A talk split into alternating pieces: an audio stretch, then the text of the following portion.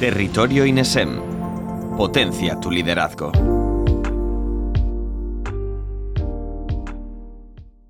La globalización y el desarrollo de la competencia han provocado que la actividad financiera se incremente y englobe ejercicios más allá de las funciones tradicionales de asesorar a la Dirección General en procesos de inversión, administrar los recursos financieros y conseguir fondos, avanzando hoy hacia objetivos como maximizar el valor de mercado de la empresa, planificar y controlar proyectos de inversión y gestionar los cobros, los pagos y el riesgo económico. Estamos la bienvenida a Territorio INSEM. Hoy vamos a tratar la gestión financiera, herramienta clave para la toma de decisiones. Si quieres entender cómo sacar el mayor beneficio a la empresa, aprendiendo a obtener la máxima eficacia y optimizar las decisiones estratégicas, este seminario es perfecto para introducirte en un campo tan demandado y valorado como este. Para profundizar en el mundo financiero tenemos con nosotros a Juan Hernández, controller, experto en analítica de datos y emprendedor con experiencia como directivo en control de gestión, finanzas, finanzas y estrategia. Hola Juan, ¿qué tal? Es un placer tenerte en Territorio NSM. Muchas gracias, Anaís. Eh, antes, antes de empezar, eh, me gustaría profundizar un poquito más en tu trayectoria para conocerte un poquito mejor para quien no te conozca, porque eres licenciado en económicas con un máster en business y en economía aplicada. Además, realizaste el programa para directivos por el Real Colegio Complutense en Harvard en 2011 y llevas más de 15 años ayudando a empresas a gestionar mejor su negocio y, por lo tanto, mejorar sus resultados. Has trabajado en la Comisión Nacional de los Mercados y la Competencia de España, llevando la Dirección de Análisis Económico, pero también has desarrollado te has desarrollado como consultor y has llevado la dirección financiera de la empresa Wood Manufacturing en Rumanía, liderando el equipo comercial de tecnologías de la información y la comunicación y financiero. Además, ha sido gerente de planificación y control enfocado a la estrategia, al análisis de inversiones y al control comercial. Y durante casi ocho años estuviste ejerciendo como director general adjunto y director de planificación y control, sin olvidar que en 2011 fundas el Global Chartered Controller Institute, una institución referente internacional en control de gestión de la que eres vicepresidente de participación externa. Por mi parte, es todo, Juan, darte las gracias de verdad por traernos un tema tan valioso y apoyar de esta forma tan didáctica el proceso de aprendizaje de todos los que han elegido este seminario para ampliar su formación. En Territorio NSM seguiremos contando con los mejores expertos para que nos compartan su experiencia en business y el mundo empresarial y tú puedas mejorar tus habilidades en cualquier momento y en cualquier lugar. Muchas gracias Juan por venir a inspirarnos y compartir tu saber y por supuesto a vosotros por acompañarnos. Hasta la próxima. Hola, buenas, buenas tardes a todos. Eh, bueno, el objetivo del, seminario de hoy es poner algunas ideas clave sobre cómo podemos utilizar las herramientas financieras para mejorar la, la toma de decisiones. Y para ello pues una primera pregunta que siempre nos tenemos que preguntar es si hay una compañía que puede tener beneficios sin, sin embargo ser viable. Y esto nos lleva a la primera definición. ¿Qué es que una compañía sea viable? Pues una compañía es viable cuando es capaz de sostenerse en el tiempo. De esta manera hay compañías, por ejemplo, yo que tengo hijos ya adolescentes, pues en mi juventud tuve que tragar muchos capítulos de Pocoyo y la compañía que era la, que generaba la productora de Pocoyo era capaz de presentar beneficios, pero sin embargo, años uno, en ese mismo año en el que presentaba beneficios, Cinquia, que era la creadora, declara el concurso de acreedores. Así, por tanto, eh, podemos observar que una compañía puede tener beneficios y sin embargo no ser viable. De la misma manera, hay compañías que son viables, es decir, que están permaneciendo en el tiempo o al menos son viables en el corto plazo, pero siguen teniendo pérdidas. Un ejemplo claro de esto es Spotify. Spotify es una compañía que, como podéis ver en sus cuentas, presenta eh, pérdidas durante los años 2020, 2021 y 2022 y sin embargo sigue existiendo. O por tanto, una vez que hemos aclarado que es viable y que tiene beneficios, dentro de, las, de las compañías hay como dos ejes de actuación. ¿no? El primero es el beneficio y el beneficio es aquellas empresas que generan beneficios es que son capaces de vender sus productos por encima de sus costes de producción y los beneficios se calculan como la diferencia entre el precio de venta y los costes de provisión, los costes de producción o de provisión de servicio. Vamos a llamar a esto posición económica, ¿vale? Y luego por otro lado tenemos lo que es la caja o la tesorería. Y la caja es el dinero que entra y sale de las compañías como consecuencia de la gestión de sus operaciones, de las actividades de inversión o de financiación. En resumen, es cuando abre, cuando uno abre el cajón del dinero de la compañía, si está, hay más dinero que el ejercicio anterior, que el mes anterior, que el día anterior, o si hay más. Y esto le vamos a llamar posición financiera. Y como hemos visto en esta pequeña introducción en la que hablábamos de si hay compañías que pueden que tienen beneficios pero que no son viables o compañías que son viables pero que no tienen beneficios, el, sabemos que la tesorería puede ser negativa aun cuando se están generando beneficios en la compañía, que la tesorería puede ser positiva aun cuando la empresa está en pérdida, y que por tanto, como cololario, no hay una correlación directa entre beneficios y generación de caja. Es cierto que normalmente las empresas que ganan dinero terminan generando caja y las empresas que pierden dinero en términos generales terminan eh, destruyendo pero no hay una correlación directa en un momento específico del tiempo.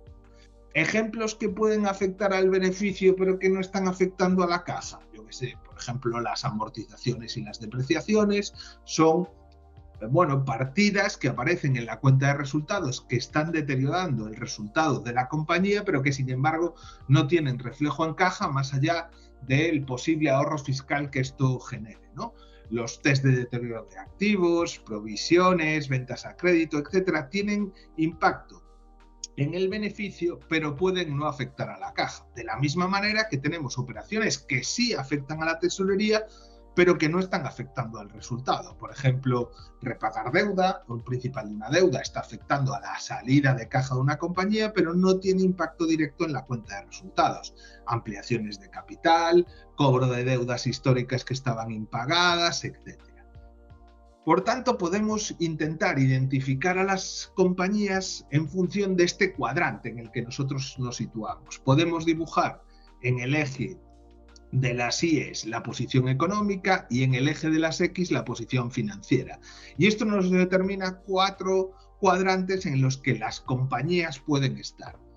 En el que quiere estar todo el mundo, pues es un, es un cuadrante en el que la, la, la matriz económica financiera es positiva y positiva, lo cual quiere decir que la compañía es capaz de generar beneficio y además es capaz de generar. Es decir, una compañía vende sus productos por encima de su coste de producción o de coste de, su, adquisición y genera caja suficiente para pagar a sus empleados, a sus proveedores y a sus socios. Por el contrario, tenemos la situación opuesta, que es aquella en la que las empresas no son capaces de vender por encima de sus costes de producción y por tanto están en situación de pérdidas, pero es que además en este proceso tampoco es capaz de generar caja y no está siendo capaz de atender a los pagos futuros. Y esta posición típica es una posición de quiebra, ¿no? Y luego tenemos situaciones intermedias.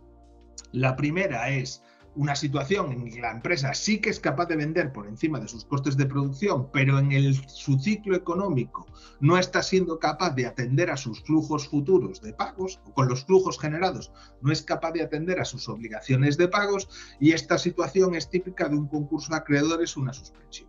Y luego tenemos unas situaciones un poco más raras en las que la compañía no genera beneficios, pero tiene caja. Y normalmente pues estamos hablando de situaciones de declive. Desde el punto de vista de control de gestión es fundamental entender en qué cuál de estos cuadrantes estamos porque a partir de ahí tendremos que buscar cuáles son los indicadores que nos van a ayudar a mejorar la gestión de la empresa.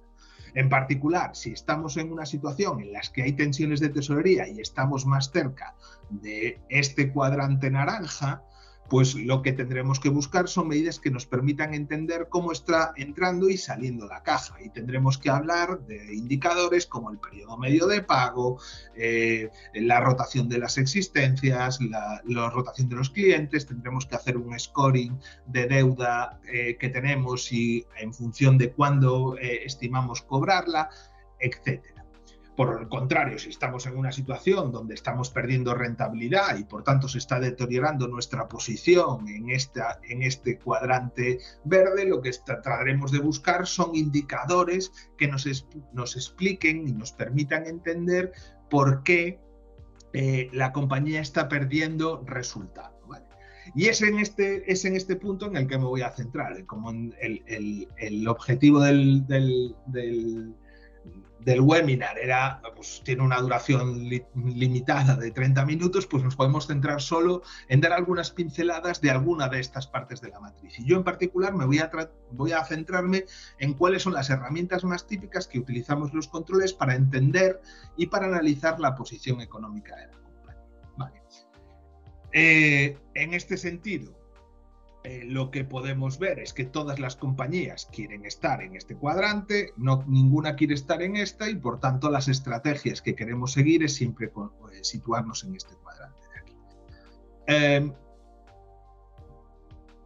antes de entrar a, fondo en analizar algunas cosas de las cuentas de resultados, me gustaría dar algunas, mm, algunas pinceladas de por qué las compañías pueden estar en determinadas situaciones. ¿no?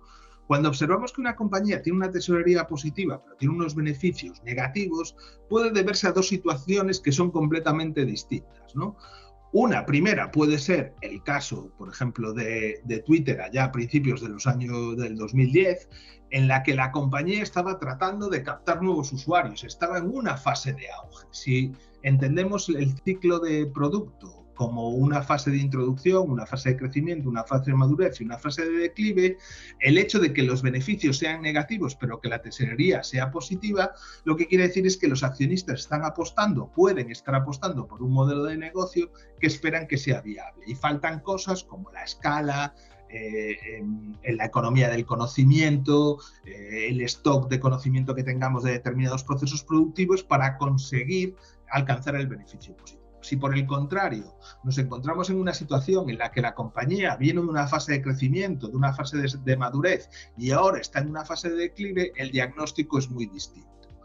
Básicamente, uno de los problemas que nos podemos encontrar cuando eh, queremos atacar este tipo de situaciones es que eh, os pues que los productos no son competitivos porque no hay demanda. Vocento era la cabecera de los periódicos, de una, bueno, entre otros negocios tenía cabeceras de periódicos en papel y podéis entender que a, principios de los 2000 se enfrenta con un problema relativamente grave y es que su producto no es competitivo porque no hay demanda. La gente estaba empezando a dejar de comprar los periódicos en papel y los estaba sustituyendo por los medios digitales. Pero ya no es que no tuviera demanda, es que encima sus costes de producción eran muy altos con respecto a la competencia. Tenía que tener rotativas, tenía que tener una red de distribución para llegar a los periódicos, tenía mucho desperdicio porque, o mucha merma, porque llevaba periódicos a los kioscos que finalmente no se vendían y que había que ir a recogerlos. ¿vale? Entonces ya no es que no tuviera demanda, sino que sus costes eran muy altos en relación con la competencia y además su propuesta de valor era peor, porque digamos que daba noticias caducadas, mientras que en el online yo podía ver las noticias a día de hoy, en el papel leía el resultado de esas noticias pues, pues un día más tarde.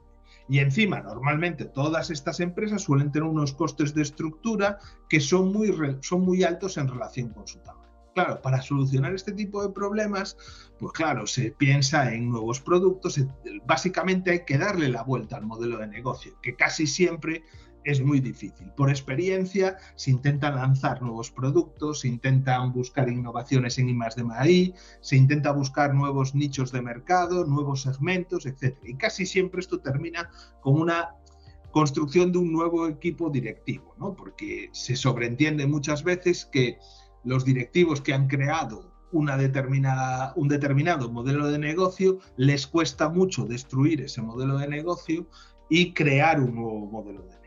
Vale.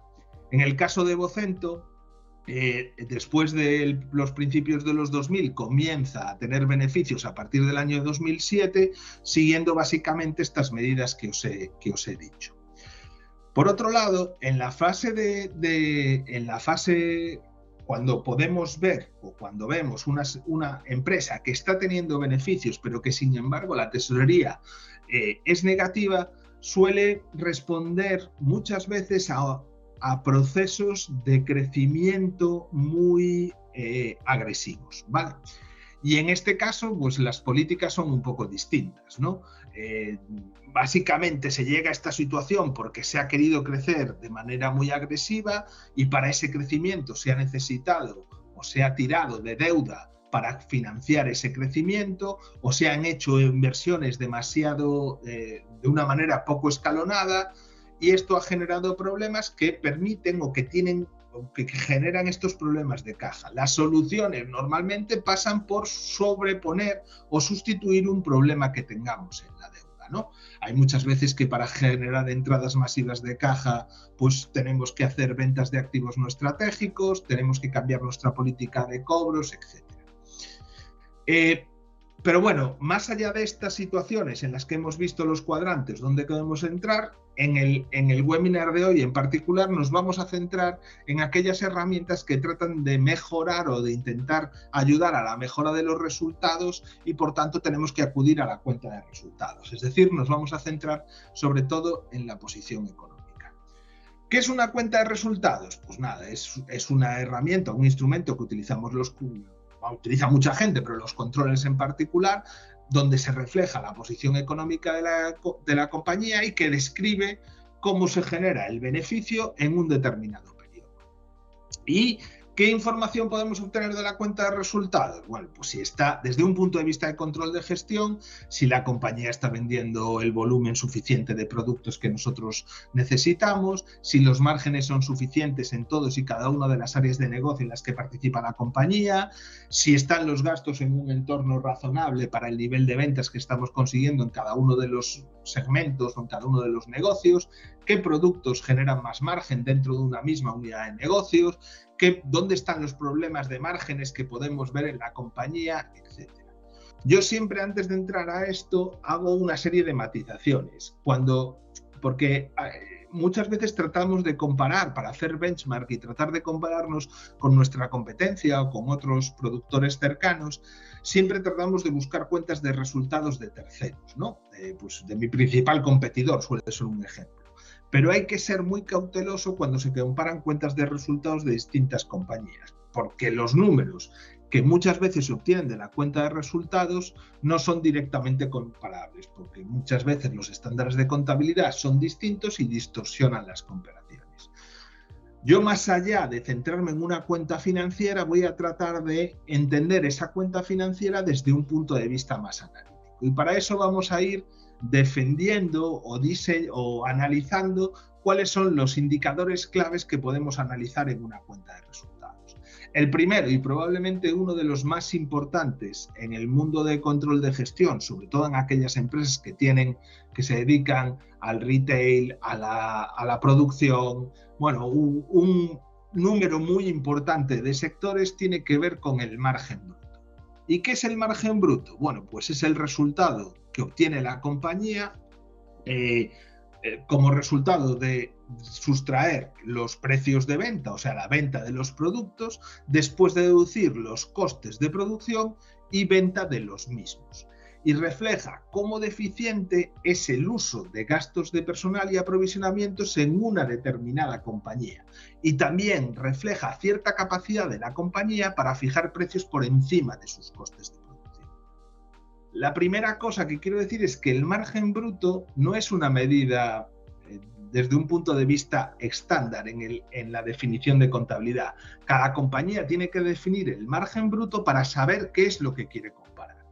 Aquí os traigo la cuenta de resultados de Inditex post, o sea, hasta el primer trimestre, antes de, hasta el primer semestre del año 2001, que es, digamos, el primer semestre post-COVID. Y el año 2020 claramente estuvo afectado por el COVID. ¿no? ¿Qué tratará de reflejar en el margen bruto Inditex? Bueno, pues depende. depende de lo que quiera controlar, pero lo normal será el precio de venta de un jersey menos lo que le ha costado eh, comprar ese jersey, si es que lo compra a proveedores externos, más todos los costes asociados con la venta. Por ejemplo, los alquileres de las tiendas, el personal de tienda, eh, probablemente algunos seguros asociados a esas tiendas, etc.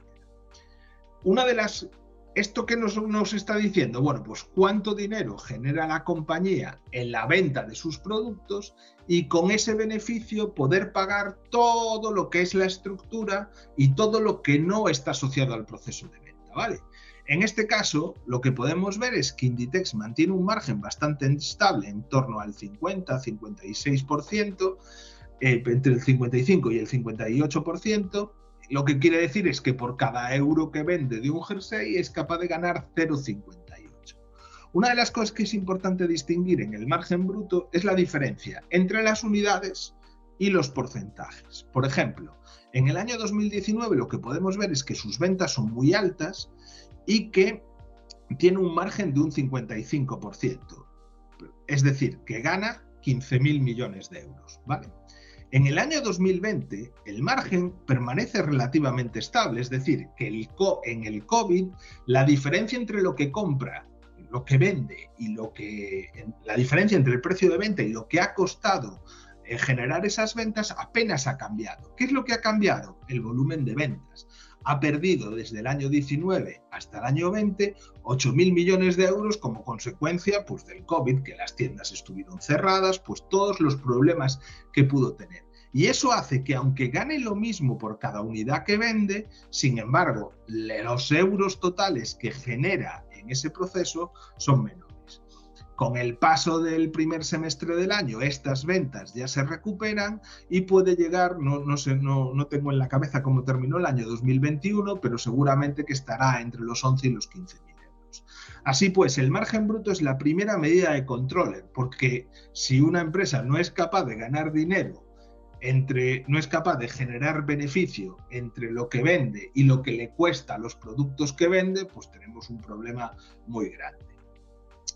Eh, podemos ver el caso de Amazon en este mismo periodo temporal. Aquí lo que podéis ver es que si, por ejemplo, Amazon eh, perdió porcentaje eh, durante el proceso del, eh, ganó, pues, perdón, perdió porcentaje durante la época COVID. Sin embargo, sus ventas crecieron de manera sustancial. Este es el caso contrario de Inditex. Perdió puntos de margen, pero sin embargo el margen bruto siguió en euros, creció. ¿vale?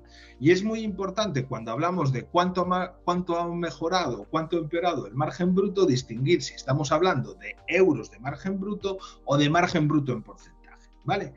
Y es fundamental para entender si estamos perdiendo o ganando margen en cada unidad que estamos vendiendo.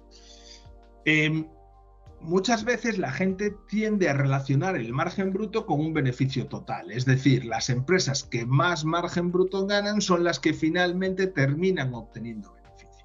Y esto no es necesariamente así, ¿vale? En este gráfico podéis ver cómo evoluciona el margen bruto y cómo evoluciona el margen neto. ¿vale? Por ejemplo, esta empresa tiene un margen bruto, este sector tiene un margen bruto en el entorno del 45% y su margen de beneficio final es menor del 5%. Y lo que podemos observar es que para un mismo margen de beneficios, por ejemplo el 10%, podemos encontrar industrias con distintos márgenes brutos o lo que es lo mismo, un mismo margen bruto termina generando distintos márgenes finales de beneficio. Así pues, o sea, aunque el margen bruto es una medida muy importante, no determina tener un margen bruto elevado, no nos garantiza tener un beneficio elevado.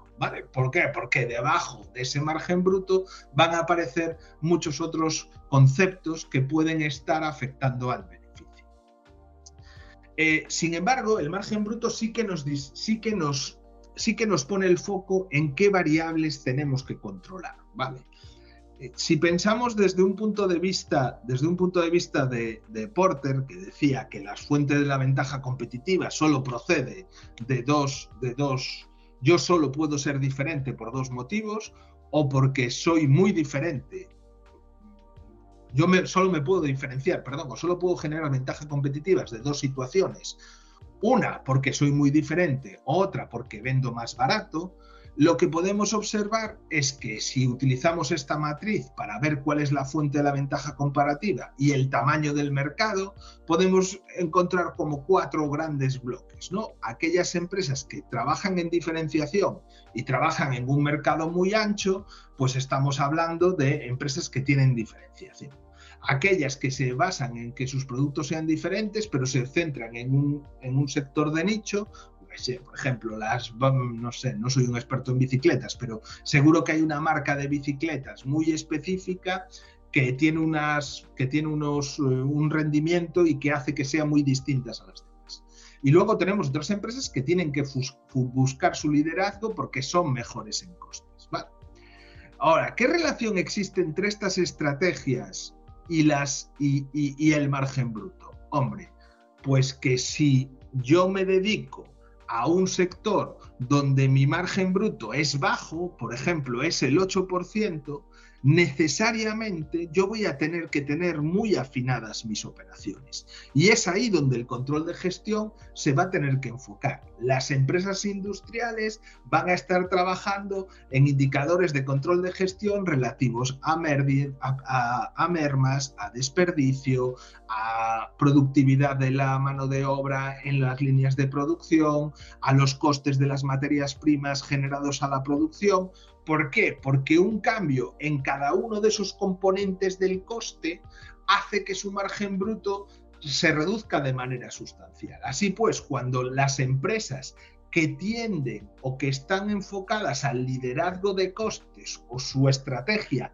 está en ser más baratos que los demás y su forma de competir es a través de tener mejores costes que los demás, el foco de control, primero observaremos márgenes, márgenes brutos normalmente bajos y el foco de control de gestión estará en ser capaz de entender cómo se están modificando los costes de producción por el contrario, si nos encontramos en empresas muy diferenciadas, lo normal es que observemos que la diferencia entre el precio de venta y sus costes de producción sea muy alta.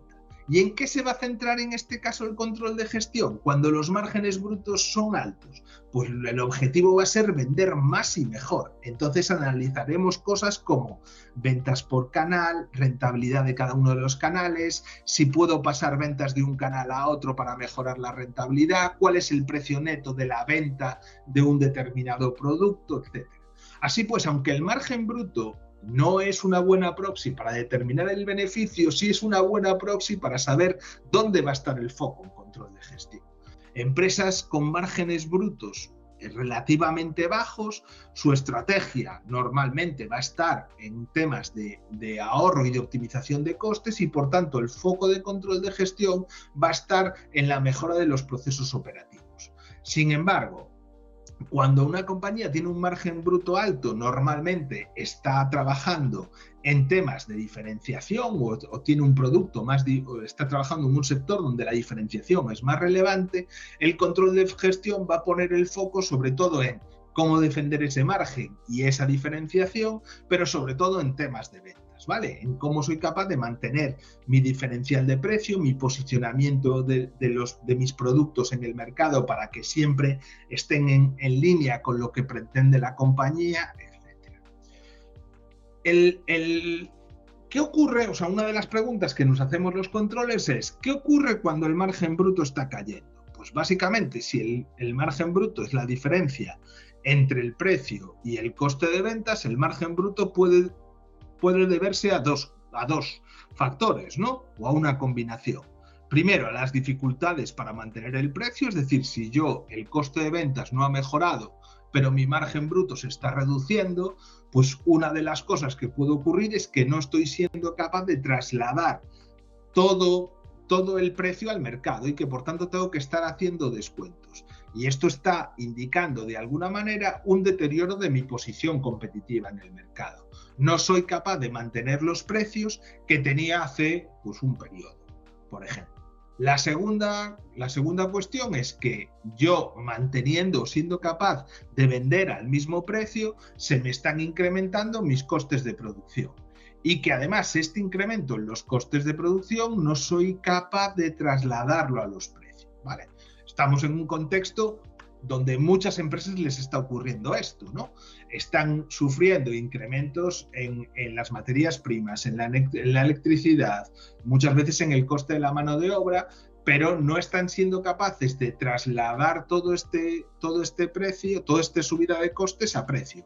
Y por tanto, el resultante de esto es que su margen bruto se ve deteriorado. Y bueno, pues tenemos una situación intermedia, que es que, que es la peor de todas, en las que las compañías no son capaces de mantener los precios, no son capaces de mantener los precios que hasta ahora estaban vendiendo, pero es que además los costes de producción se están incrementando.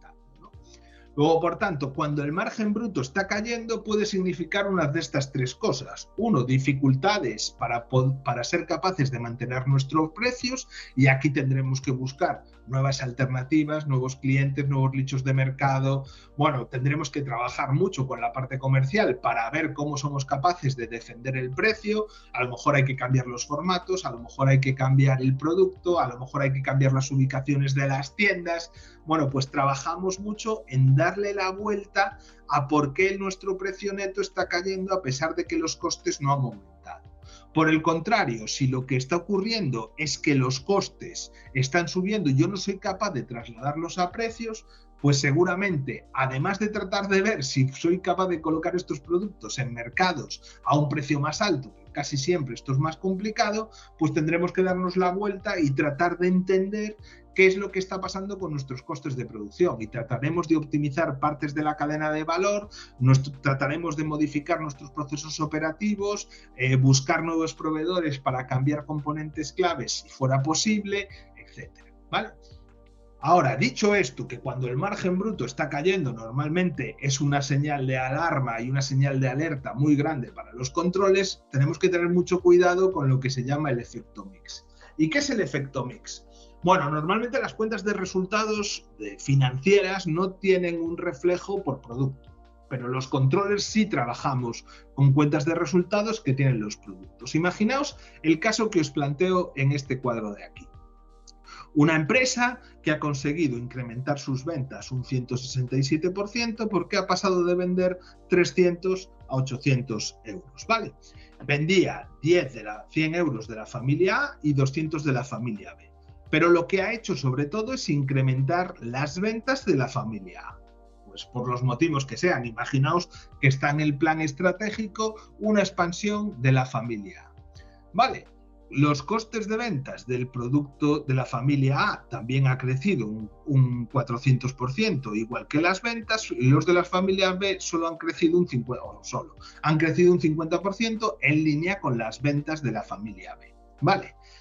¿Qué es lo que está ocurriendo cuando vemos el margen bruto general? Cuando vemos el margen bruto general, lo que ha ocurrido es que nuestro margen bruto, que era del 42%, pasa a ser del 34%. Es decir, que desde un punto de vista de, cuenta de resultados en su conjunto, hemos perdido un 18, 18 puntos de margen bruto. Y uno podría decir, ah, es que la compañía no está siendo capaz de trasladar todos sus precios, o la compañía está teniendo problemas para, para eh, está teniendo problemas con sus costes de venta que se están viendo incrementados. En realidad, ¿qué es lo que ha ocurrido? No ha ocurrido nada. El margen de la familia A, que era de un 25%, está estable. El margen de la familia B no le ha pasado nada, está estable. Y lo único que ha ocurrido es que hemos mejorado el mix o hemos incrementado las ventas de la familia A y por tanto el peso que tiene la familia A en nuestro mix total de ventas ha crecido y esto ha cambiado la media ponderada del margen.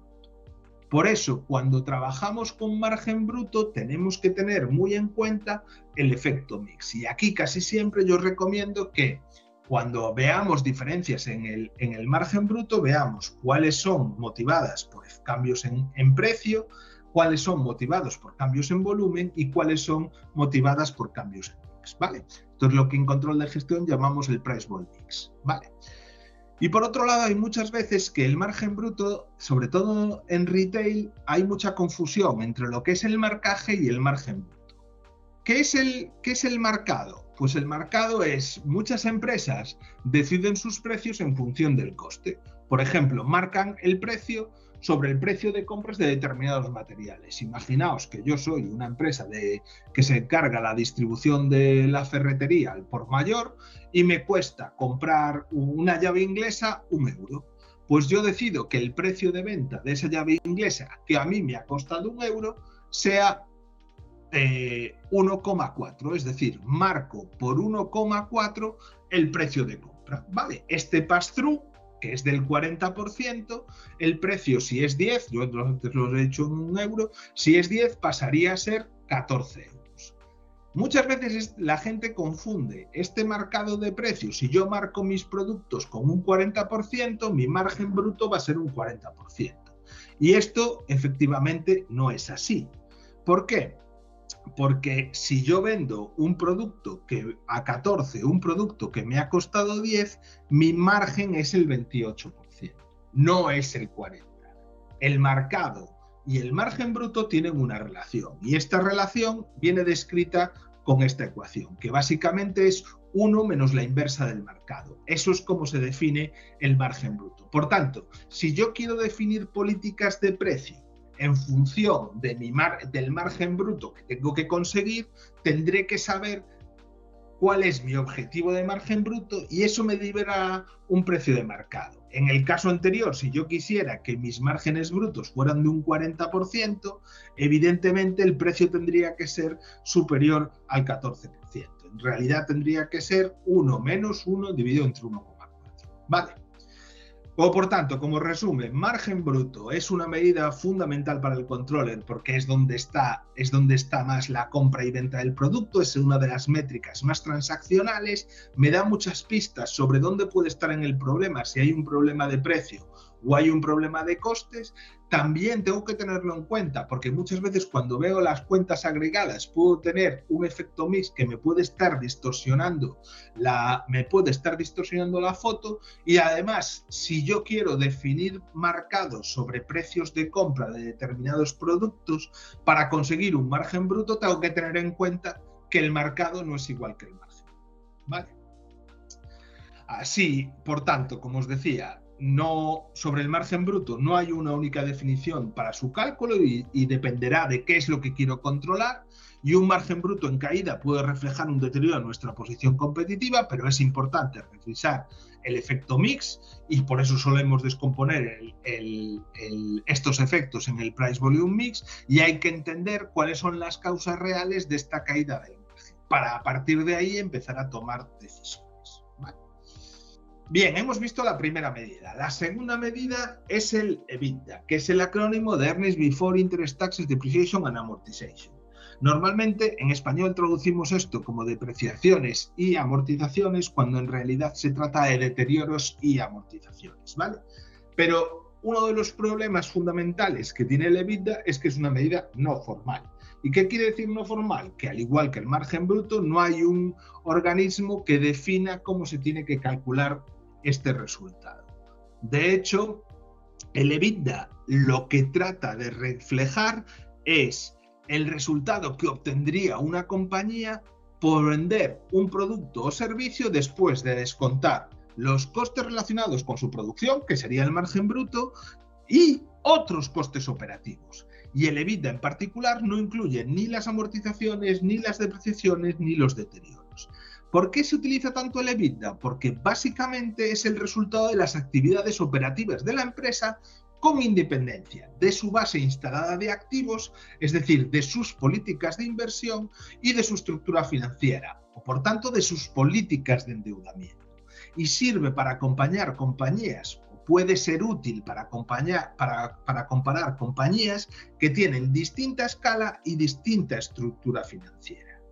Y en particular, un EBITDA negativo implica que con la actividad normal la empresa no es capaz de recuperar los costes asociados a esta situación. Y es un claro indicio de un fuerte deterioro de la compañía. Igual que el margen bruto, cuando está ocurriendo, cuando suele estar correlacionado, ¿no? Cuando el margen bruto empieza a empeorar, si yo no hago una política de contención de todos los costes que no están asociados directamente con la venta, el margen EBITDA también se va a deteriorar y puede, y puede ser, eh, puede generar problemas, aunque puede ser también normal, como veremos luego, en compañías en fase de desarrollo.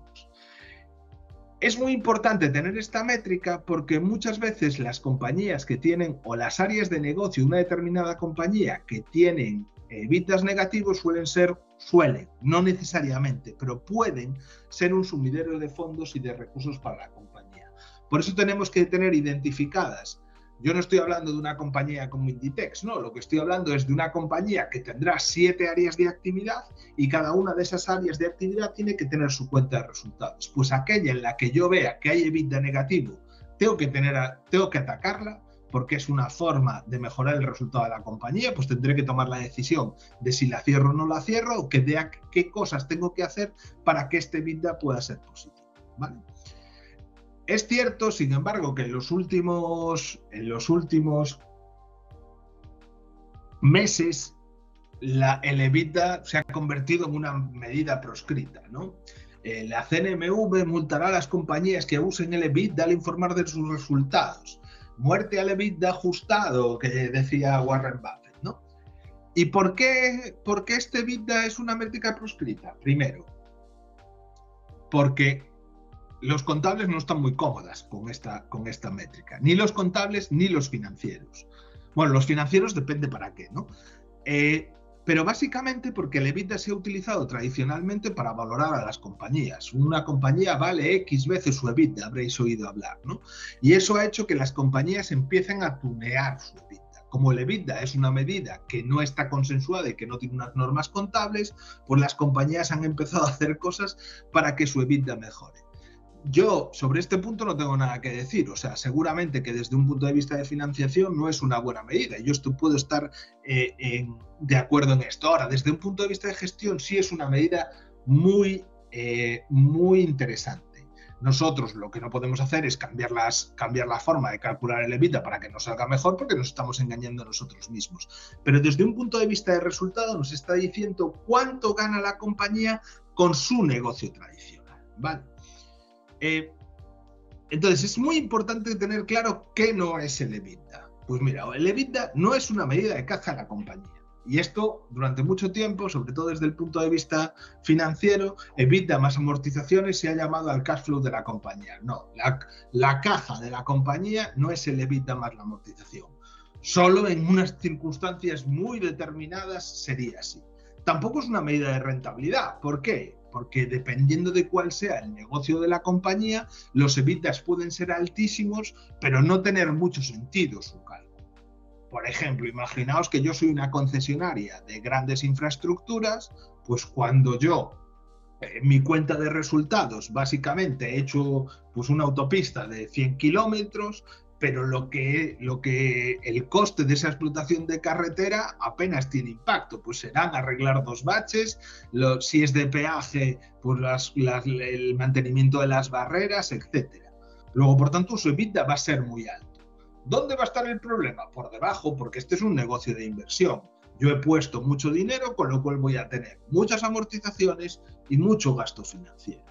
Por tanto, decir que una concesionaria de las una concesionaria de obra pública tiene un EBITDA del 90% carece de sentido porque es un negocio está por abajo.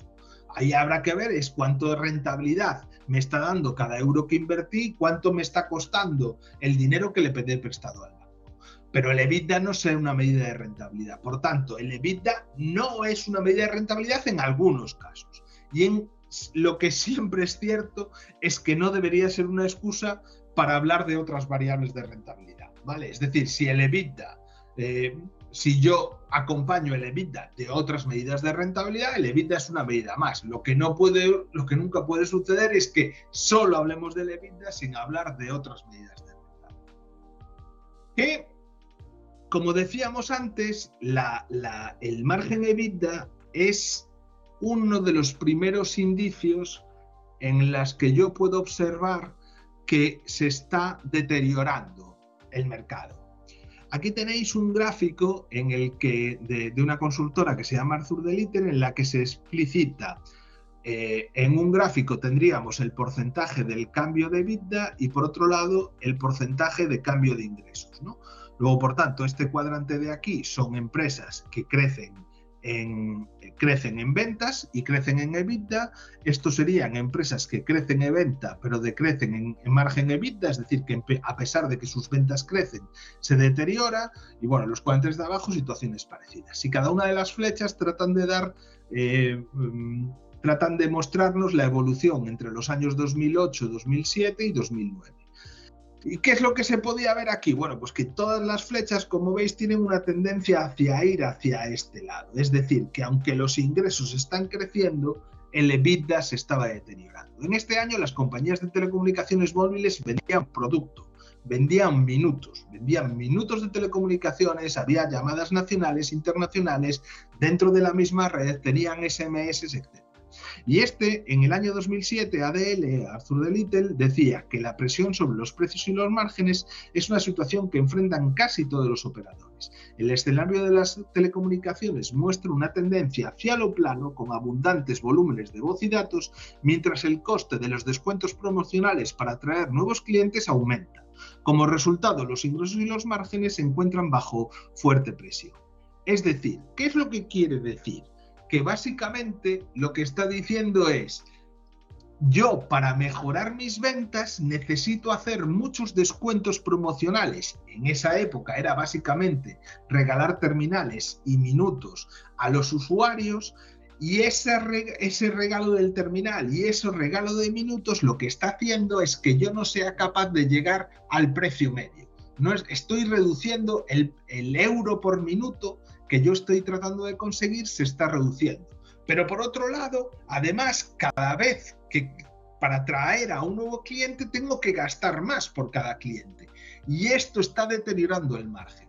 Por tanto, este deterioro del EBITDA lo que nos está indicando es que el modelo se está aplanando, que se está deteriorando los márgenes y que por tanto vamos hacia una comoditización, en este caso, del producto. ¿Cuál es la solución? Cambiar el modelo de negocio. Y al cambiar el modelo de negocio, pues las compañías de telecomunicaciones hoy en día, casi 20 años después o 15 años después, lo que hacen es, son proveedoras de servicios. Ya no venden minutos de teléfono, sino que son proveedores de telecomunicaciones con independencia de cuántos megas consumas, cuántos minutos consumas, etc. Se han convertido en proveedores de servicio y han tenido que reinventar todo su modelo de negocio. Algunos han sido más exitosos que otros de esta foto que os muestro. Vamos a, la siguiente medida. Es el resultado de explotación. Esta sí que es una medida formal, sí que se define en los planes generales de contabilidad y está definida. Y básicamente lo que nos tiende a explicar es cuál es el resultado que se obtiene por vender un producto o un servicio después de descontar los costes relacionados con la producción y venta, los otros costes operativos como son los costes de estructura, los costes de marketing, etcétera, y las amortizaciones, las depreciaciones y las provisiones. Es decir, el buy o el EBIT lo que está haciendo es incluir el uso que hace una empresa de sus propios activos, aunque deja fuera cuál es la estructura financiera de la empresa, ¿vale? Es decir, lo que nos está diciendo es cuál es mi planta de activos para generar este negocio, pero no me está diciendo todavía cómo he financiado este negocio. Eh, y aquí de nuevo podemos observar empresas que tengan un EBITDA positivo con un buy con un EBIT positivo, en cuyo caso tendríamos un negocio viable, es decir, la compañía no solo es capaz de generar ingresos en su actividad recurrente, sino que además es capaz digamos, de dejar un margen suficiente para compensar, entre comillas, esa parte de los activos que está utilizando, tendríamos una parte, pues igual que la otra parte simple, es, bueno, si tú, en tu proceso habitual no eres capaz ni de pagar tus costes de estructura, difícilmente vas a ser capaz de pagar los activos que estás utilizando para gestionar tu negocio. Y luego tendríamos situaciones intermedias, ¿no?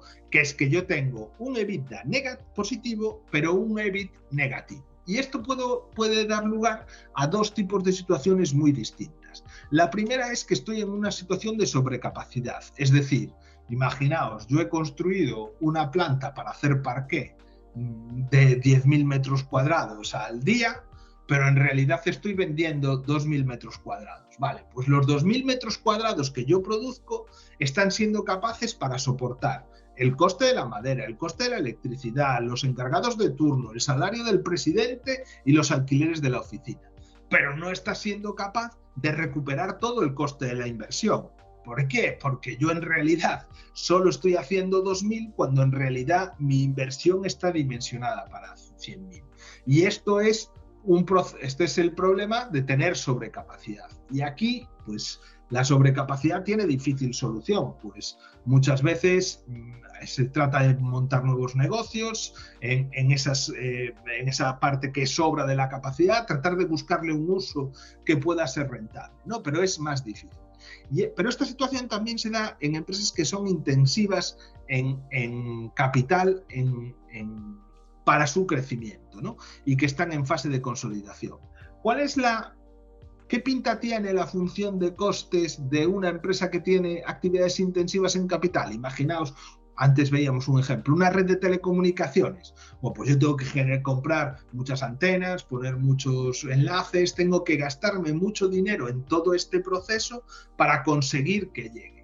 ¿Y qué es lo que ocurre? Pues que como estos costes son fijos, en cuanto cuando empiezo a tener más usuarios, los costes son decrecientes.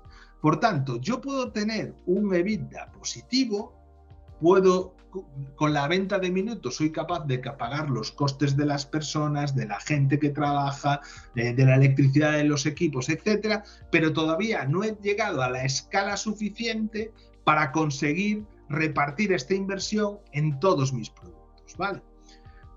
Y luego tengo situaciones donde tengo un EBITDA eh, negativo y un buy positivo, pues suelen ser situaciones de, de maquillaje contable, ¿vale? Pero, como os decía, cuando las empresas se enfrentan funciones de costes decreciente, que es básicamente situaciones donde hay economías de escala, lo que puede estar reflejando es que la compañía todavía no ha alcanzado ese nivel, ese nivel ¿vale? Y lo otro, si, estoy en una situación de sobrecapacidad, lo que está anticipando desde un punto de vista contable es la existencia de potenciales deterioros en la, en la inversión si no soy capaz de encontrarle usos alternativos. ¿vale? Aquí tenemos un ejemplo de una compañía que se llama AFE. AFE es una compañía textil, bueno, que su posicionamiento hace en el año 2014, que es los años del ejemplo, eh, pues tenía distintas marcas de moda, como podía ser Moschino, Alberta Ferretti, etcétera, y que su posicionamiento, digamos, en nivel de mercado, tenía distintas marcas para cubrir perfiles de estilo clásico, contemporáneo o muy moderno y con posicionamiento de precio pues medio, medio alto o muy alto, ¿vale? Y esta compañía, como podéis ver, pasa por todas las situaciones. Pasa por tener un EBITDA negativo y un EBIT negativo, pasa por tener un EBITDA positivo y un EBIT negativo, y pasa por tener un EBITDA positivo y un EBIT positivo. ¿Vale? Entonces, ¿qué es, ¿Qué es lo que ocurrió en esta empresa? Pues esta empresa detectó que uno de los problemas que tenía es que la superficie comercial, los euros por metro cuadrado de su negocio, estaba muy por debajo de la media del sector. Eso quería decir que tenía tiendas muy grandes. ¿Y qué implicaciones tiene tener tiendas muy grandes? Primero, que tengo que tener mucho personal para conseguir las mismas ventas, que me gasto más en suministros, en luz, en alquileres, en seguros, etcétera que puedo tener menos emplazamientos tengo un presupuesto determinado para gestionar todas esas aperturas, etcétera. O sea, que tengo muchos costes por cada euro de venta. ¿Y qué fue lo que hizo? Bueno, pues básicamente, además de eh, gestionar mejor las materias primas, lo que hizo fue reducir parte de los costes de las reducir la superficie de las tiendas y abrir más nuevos puntos de venta y eso, a pesar de que pagó más alquileres, pagaba menos personal y algo menos de los Y de esta manera consiguió, en, el, en primer lugar, ser capaz de mejorar su EBITDA. Tengo las mismas ventas, pero las tengo con un coste más pequeño. ¿Por qué? Porque me ahorro Sí, es cierto que hubo una, una reestructuración a nivel de materias primas, pero también, sobre todo, como he concentrado las tiendas y las he hecho más pequeñas, necesito menos personal, necesito pagar otros, pagar menos, menos costes de servicios, menos fletes, menos cosas como estas, y al final el resultado es que el EBITDA pasa a ser positivo.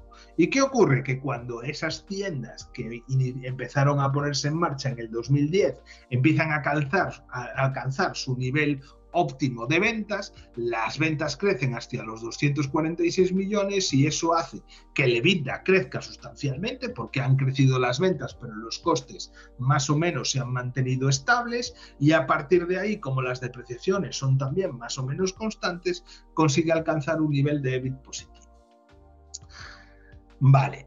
Eh, ¿qué, ¿Cuál es la última medida que tenemos? Pues la última medida que tenemos es el beneficio antes de impuestos, que por otro es la medida última que nos da la posición económica, aquello que hemos empezado al principio, de una compañía, ¿vale? ¿Y qué, qué, pasa cuando una compañía tiene un beneficio antes de impuestos positivo, perdón, negativo, pero tiene un EBIT positivo? Pues básicamente que la compañía es capaz de pagar todo su coste de producción, todos los costes relacionados con la estructura, el marketing, distribución, etc. Es capaz de compensar parte de, la actividad o del activo que utiliza para su, para su eh, modelo de negocio, pero el problema es que no es capaz de generar el dinero suficiente para pagar a los proveedores de fondos, en este caso a los proveedores de deuda. Bueno, pues esta es una situación donde el controller pues hombre, algo tiene que ayudar porque seguramente que hay cosas que se pueden mejorar en la parte de arriba, pero que tiene un enfoque mucho más financiero, ¿vale? Y aquí es donde bueno, pues estrategias financieras típicas tratan de desinvertir en activos pues que no son core para la compañía o que no están afectando a la venta para reducir el nivel de deuda. Se trata muchas veces de modificar pues deuda de corto plazo por largo plazo, un proceso de reestructuración de deuda para conseguir que los gastos financieros sean más bajos o muchas veces lo que se suele hacer es una ampliación de capital para que lo sean los propios accionistas los que traten de diluir este efecto de la deuda. Y si bien es cierto que, el problema mm, es un problema financiero, puede ocurrir que esto termine matando a una compañía, ¿no? Y os voy a contar el caso de, de Panrico. Panrico era una compañía familiar que vendía 490 millones de euros y que tenía un beneficio de 22 millones de euros.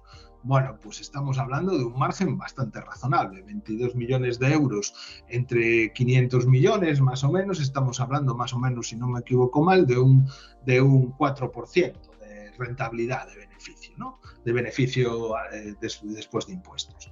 Bueno, pues era una compañía relativamente sólida y solvente, con una cartera de productos muy, muy, muy consolidada. ¿Qué ocurre? Que en el 2005 una compañía que se llama Apex Partners decide comprar Pan Rico por 900 millones de euros. Y para financiar esta operación genera 650 millones de euros que luego terminan pasando finalmente a Parrico, bueno, una operación típica de los años 2000 que es una leverage buyout, ¿vale? ¿Qué ocurre? Que la compañía resultante en el año 2005 no había cambiado mucho. Tiene 490 millones de euros de facturación y 650 millones de euros.